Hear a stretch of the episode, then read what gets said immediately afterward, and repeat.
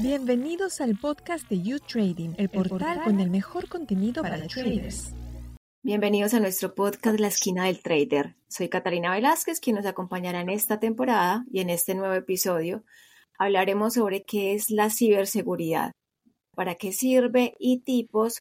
Y para esto nos acompaña José Vicente Gaviria, ingeniero en sistemas con más de 25 años de experiencia en informática y ciberseguridad. Graduado en la Universidad Católica Santiago de Guayaquil, profesional en ciberseguridad, Universidad Cornell USA y una maestría de ciberseguridad en la Universidad Internacional de La Rioja, España. A lo largo de su carrera ha liderado numerosos proyectos exitosos en el ámbito de la ciberseguridad y la gestión de proyectos tecnológicos. Su experiencia abarca desde la protección de infraestructuras críticas hasta la implementación de estrategias de seguridad en empresas de diversos sectores, tanto en lo público como en lo privado, combinando conocimientos técnicos en una visión estratégica para diseñar y ejecutar estrategias de ciberseguridad que protegen los activos digitales de las instituciones. Buenas tardes, José. ¿Cómo estás? Muy buenas tardes, eh, Catalina. Muchas gracias por, la invitación. Ha sido muy gentil tu, introducción y un saludo cordial a todos tus oyentes que se conectan a, a, través de la esquina del trader a nivel mundial. Muchas gracias por la invitación. No a ti por aceptarla. José, vamos a comenzar entonces con las preguntas. ¿Nos podrías explicar de una manera muy concisa qué es exactamente la ciberseguridad y por qué este tema es crucial en la era digital actual. Por supuesto, e, es un tema que está de moda. Vivimos en un mundo cada día más conectado y la ciberseguridad eh, se define en, general como a las prácticas ah, y a las tecnologías que se utilizan y sobre todo a las medidas de protección que están diseñadas para salvaguardar cualquier sistema de información, redes, datos y dispositivos de alguna amenaza cibernética. Es decir, Ah, hay que tener claro que la ciberseguridad es esencial para no solo para proteger nuestra privacidad ni la confidencialidad ah, de los datos, sino también hay que evitar el robo y garantizar que esos servicios en línea sean confiables y seguros. Ah, vivimos, como te dije al principio, en una época eh, conectada a nivel mundial y hay que tener claro lo que es tanto la ciberseguridad y no confundir con lo que es la seguridad informática o lo que es la seguridad de la información. Si bien es cierto, son, son enfoques eh, que van muy de la mano, pero tienen sus, sus características un poquito eh, diferentes, ¿no? Eh, mientras la seguridad de la información abarca prácticamente todo lo que lo relacionado a, la información, a la seguridad de la información. Ya cuando se está hablando de ciberseguridad o seguridad informática, se, se habla ya cuando esa información se encuentra digitalizada. Ah, ok, perfecto, qué interesante. Y en términos generales, ¿cuáles son los principales tipos de amenazas cibernéticas que enfrentamos en la actualidad? Porque como estamos tanto tiempo conectados, ¿eso cómo nos puede afectar a individuos y a empresas? Bueno, eh, la principal amenaza, entre las, existen varias, ¿no? pero entre las más comunes se encuentra lo que es el malware, eh, el phishing, eh, ataques de ingeniería social y sobre todo el ransomware. existen varias, pero estas son las más comunes. Con decirte que el phishing aproximadamente ocupa entre un 70 y un 80% de todos los ataques a nivel, a nivel mundial. ¿no? Entonces, se tiene estimado que para... Uh, el año 2023, el cibercrimen eh, va a generar pérdidas por aproximadamente 8 trillones, 8 trillones de dólares para el, para el 2023. Exactamente. Entonces, ah, hay, que, hay, que, hay que educar mucho a, la ciudadanía eh, en que el phishing es justamente una forma de, que viene eh, muchas veces eh, a, través de correos electrónicos y sitios web falsos que están diseñados para engañar a las personas pues, y robar información confidencial. Y es muy importante eh, que las personas no confíen, que lo que yo siempre he dicho cuando tengo la oportunidad de compartir sobre el phishing, es que nada, lo que viene en Internet siempre tómalo con mucha precaución y no creas ah, que todo lo que está ahí es verdad. Entonces lo hacen a través de que enlaces que se mandan por correo electrónico, básicamente. Enlaces, enlaces que se envían correos electrónicos a... Mira, eh, muchas, muchas personas, eh, no sé si alguna vez has recibido los famosos phishing de ah, una cuenta de, un banco, aparentan ser hiper, tratan de personalizar el cuento y dicen, hey, eh, pues por favor, puedes por favor cambiar tu clave. o yo soy un príncipe que heredé ni sé cuántos millones de dólares, famoso heredero africano. Sí. Que te dice, tengo una fortuna, pásame tu información que te voy a mandar millones de dólares a tu cuenta. Entonces, esa, es, ese tipo tratan de, es justamente pescar, fishing es pescar, ¿no? Es como quiero pescar a ver quién pesco. Y, es importante porque, mira, eh, a veces, a veces no, no, no se le da de cierta forma la importancia, pero, pero un phishing en realidad puede cambiar la historia de, de, un, de, una, de un país o la historia de, una elección o la historia de, de, cualquier, puede enviar, puede mandar datos sensibles de, tu propia empresa. Y creo que uno de los, lo que yo siempre pongo de ejemplo, no sé si recuerdas, cuando eh, hubo una campaña en los Estados Unidos eh, entre Hillary Clinton y Donald Trump, el, jefe de campaña, el jefe de campaña de Hillary Clinton eh, fue víctima de phishing. Le mandaron un correo a su correo personal, imagínate, diciéndole, eh, este es Google, por favor actualiza tus datos. El señor hizo clic, puso sus datos, lógicamente la primera vez no le funcionó, le redireccionan al link original de Google y él ya pone sus claves y entra y no se dio cuenta que ya le habían robado la información. Y desde esa manera se bajaron aproximadamente más de 30.000 correos electrónicos que a la larga le causó un daño muy grave a la campaña de Hillary Clinton. Entonces, sí, yo eh, recuerdo esa noticia. Ese es uno de los oficios más famosos. Ese es uno de los oficios más famosos que se recuerda, pues justamente el ataque a, a una persona eh, direccionada, pues y, y él no, no, tuvo los mecanismos necesarios para, para protegerse, ¿no? Y en la actualidad no solo lo envían a correo electrónico, también te lo envían al teléfono celular te lo envían a tu teléfono celular, te lo, te lo envían a tus cuentas eh, eh, por, por tus cuentas redes sociales. muchas veces, inclusive, no sé si, si, te has dado cuenta de que hay amigos que dicen, hey, me han querido hackear mi cuenta, por favor no acepten invitaciones de nadie. ¿Por qué? Porque si tienes tus cuentas abiertas al público, donde todo el mundo, y eso, y eso son, son cierta manera que se hace un setting en cada, en cada aplicación, en el cual tratas lo que recomiendo es no dejarlo abierto a todo el mundo, porque si alguien te busca a ti y empieza a tener fotos, puedo tomar una foto de Catalina, veo qué contactos puedes tener y empiezo a generar invitaciones a esas personas con un nombre falso, una foto tuya, y ver la forma que, que puedo tratar de, sacar información y de esa persona saco más información, saco más información y empiezo, y empiezo a armar una base de datos que, que es muy común ver ese tipo de mensajes. ¿no? Entonces uh, hay, hay, que ser bien, bien precauto, tener mucha cautela eh, al momento de estar en, la página web. Como el nuestro, inclusive eso lo usan para pedir dinero. El famoso, estoy en el aeropuerto, por favor, eh, guárdame una maleta.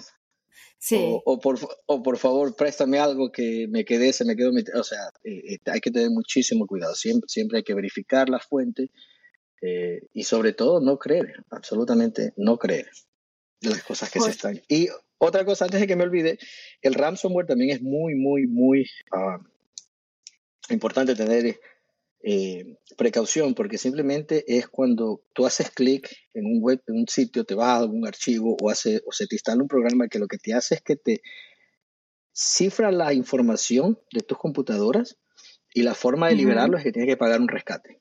Entonces, ah, ha habido ataques, inclusive acá, aquí en los Estados Unidos, al, al sistema de educación si no me equivoco, en Washington, eh, atacaron a unas escuelas y, por ransomware eh, eh, dejaron pues sin, sin que los estudiantes puedan acceder, accesar a sus datos porque toda esa información está cifrada. Solo basta un, un... Sobre ese tema que me parece muy importante, porque prácticamente te secuestran la información. Lógicamente, lógicamente. Eh, simplemente es bajan un programa que sin darte cuenta, si visitaste un, un, sitio web que no estaba tan protegido, por eso siempre, siempre hay que tener eh, mucha precaución donde se hace clic. Se te instala un programa y ese programa lo que te hace es te empieza a encriptar todos los archivos.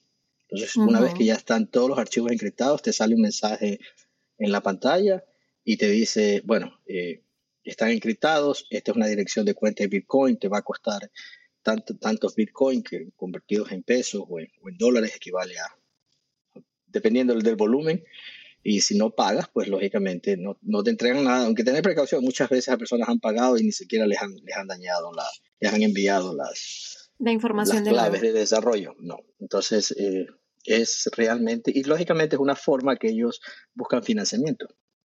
Claro. imagínate, imagínate cuando hablamos que el cybercrimen se maneja 8 trillones de dólares. Solamente en el sistema financiero, solamente en el sistema financiero, conversando con, con, expertos en el área del área financiera, ellos estaban estimando que aquí en los Estados Unidos se está estimando que solo el sector financiero les va a costar 1.7 trillones de dólares. Dios mío. Y a nivel, y a nivel mundial, solamente, solamente en el sistema cyber attacks sobre eh, pagos globales, en los sistemas de pagos globales se estima que sea de 3.5 trillones de dólares, es decir, casi el 40% de los cybercrímenes. Entonces uno dice, bueno, ¿qué me puede afectar a mí? Pero si empiezas a sumar todos los lados, todos los ataques, se estima de que aproximadamente hay 1.300 ataques por segundo a, a, robar passwords.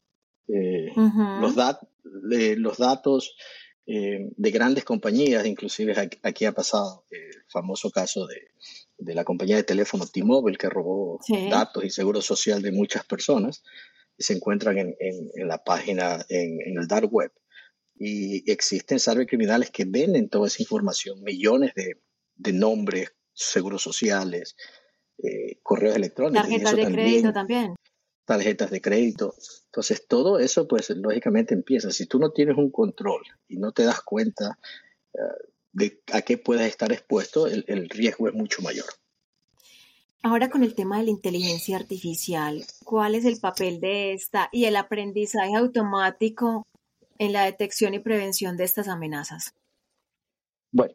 Con la inteligencia artificial, déjame decirte que estamos subiendo de nivel.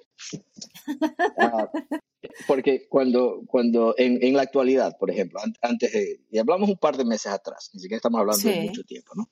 no cuando, cuando capacitábamos a, los, a las personas, ¿no? En, temas de phishing, ¿verdad? Ah, una característica principal del phishing era de que, ah, como son ataques desde el extranjero, la lengua nativa no es el inglés o el español. Ah, entonces ellos utilizaban traductores, entonces utilizaban en su lengua y al traducirlos habían errores en la forma, como se dirigían. Y se detectaba más fácil. Y era más fácil tú al leer decir, bueno, no está escribiendo bien, eh, cruza las palabras, está escribiendo con errores ortográficos. Ya todo eso se ha eliminado prácticamente. Si tú entras a ChatGPT o al BART de Google o al, o al de Microsoft, tú pones un texto y es increíble cómo te lo escribe de una manera tan fluida que, que, tú te admiras. Entonces, Solo es darle bien el comando. ¿Perdón? Solo es darle bien el comando al chat GPT. El chat, el chat GPT es una herramienta muy buena, pero muchas personas eh, la están utilizando para, para mal, ¿no? como, todo bueno. Entonces, eh, hablar de inteligencia artificial, hablar de, del machine learning, ¿verdad? Eh, es, hay, un papel importantísimo, crucial en la ciberseguridad, porque analizan grandes volúmenes de datos de manera milisegundos y buscan esos patrones de amenaza. Entonces, esa tecnología puede ser muy buena para, para el bien, es decir, empiezas a, tener equipos de, firewall de, nueva generación, sistemas de nueva generación, donde con inteligencia artificial pueden detectar comportamientos eh, a una velocidad mucho más rápida, que, esos comportamientos están direccionados a, cualquier eh, ataque o, amenaza. Puede estar una anomalía, eh, puede de manera rápida automatizar respuestas y bloquear esas conexiones. Y eso va mejorando con el tiempo, pero de la misma forma eh, también puede ser utilizada para, para ayudar a, a que cybercriminales mejoren sus vectores de ataque. No, pues me imagino, porque todo lo que es bueno la gente busca como ese lado oscuro para poder como aprovecharse de estas situaciones. ¿cómo se pueden abordar las preocupaciones sobre la privacidad y la protección de datos en este entorno tan digital que cada una vez más está interconectado? Bueno, eh, para abordar las preocupaciones eh, que se tienen sobre lo que es la privacidad y la protección de datos, hay que tener en cuenta lo que yo lo que creo que es importante, ¿no?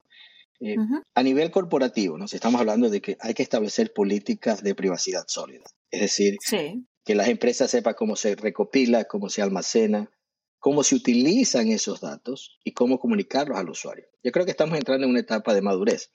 No sé si, te pongo ejemplos prácticos, porque también me ha pasado que tú a veces has estado en, en, en la internet, quiero comprarme los zapatos, te entras a Facebook, a Instagram y te empiezan a mandar comerciales de zapatos.